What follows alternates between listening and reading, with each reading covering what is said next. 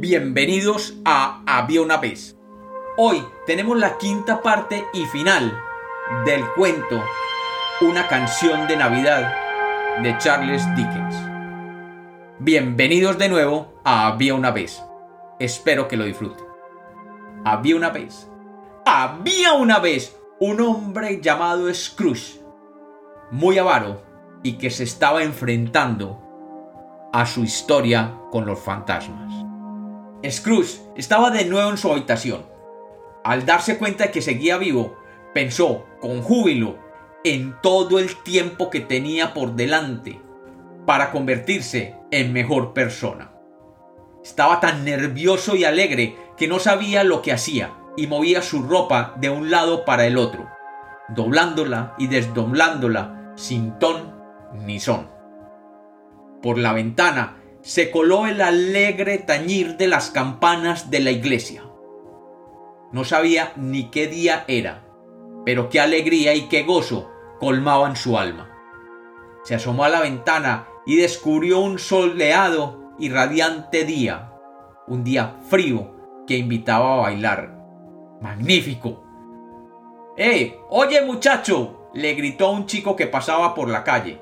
¿Sabes decirme qué día es hoy? El chico no podía contener su asombro. ¿Cómo que qué día es hoy, señor? ¡Es Navidad! ¿Navidad? No me la he perdido, así que todo ha ocurrido en una sola noche. Magnífico, sensacional. Muchacho, ¿sabes si en la pollería de la esquina siguen teniendo ese inmenso pavo en el escaparate? Ese que es tan grande como yo. ¡Ja! Claro, todavía está allí. ¡Qué maravilla! ¡Qué chico tan divertido! Sí, ese mismo. Te diré algo. Si vuelves con el mozo de la tienda y me lo traes, te daré un chelín. Y si vuelves en menos de cinco minutos, recibirás media corona. Tan pronto escuchó aquello, el muchacho echó a correr calle abajo. Lo enviaré a la casa de Bob Cratchit, se dijo Scrooge muerto de risa, mientras bajaba las escaleras. Al poco vio aparecer al muchacho, seguido por el mozo que, a duras penas, cargaba con el enorme pavo. Es imposible que lo lleve usted solo hasta Camden Town, dijo Scrooge. Tiene que coger un coche de alquiler.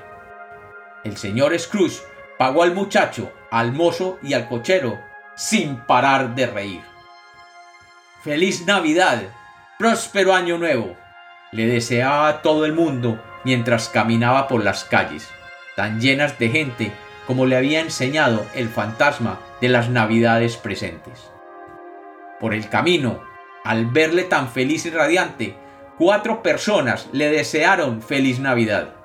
Además, dio una generosa limosna a los mendigos que se cruzaron en su camino y le perdonó la deuda con él contraída a un cliente empobrecido que se encontró igualmente en el camino. Y así llegó a casa de su sobrino, entró directamente, como solo hace alguien de la familia. Fred. Al verlo, su sobrina política dio un respingo. Por todos los santos, ¿quién es?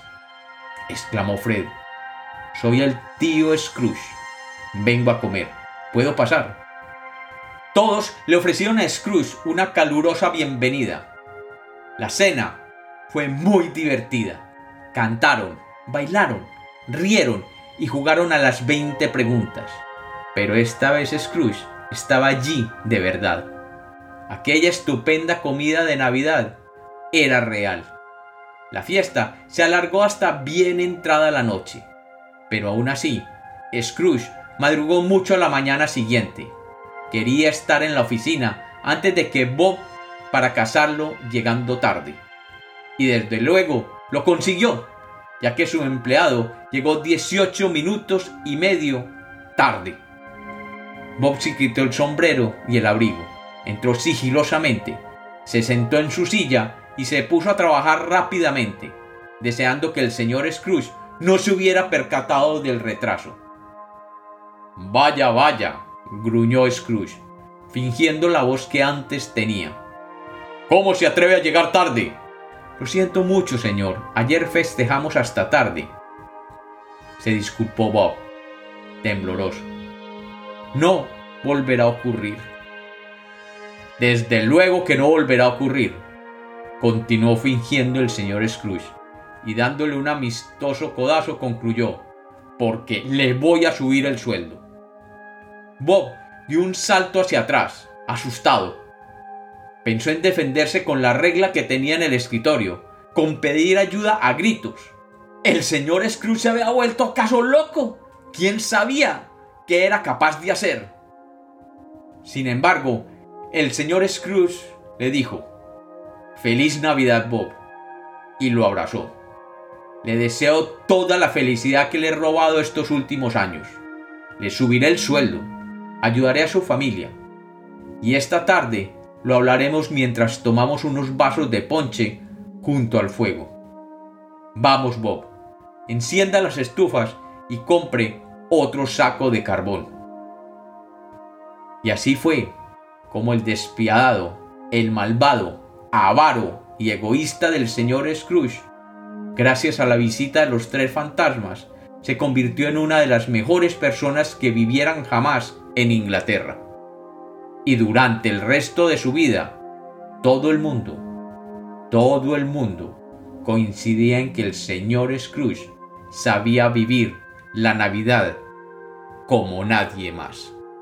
Y como los cuentos nacieron para ser contados, este es la parte final de la canción de Navidad en Había una vez.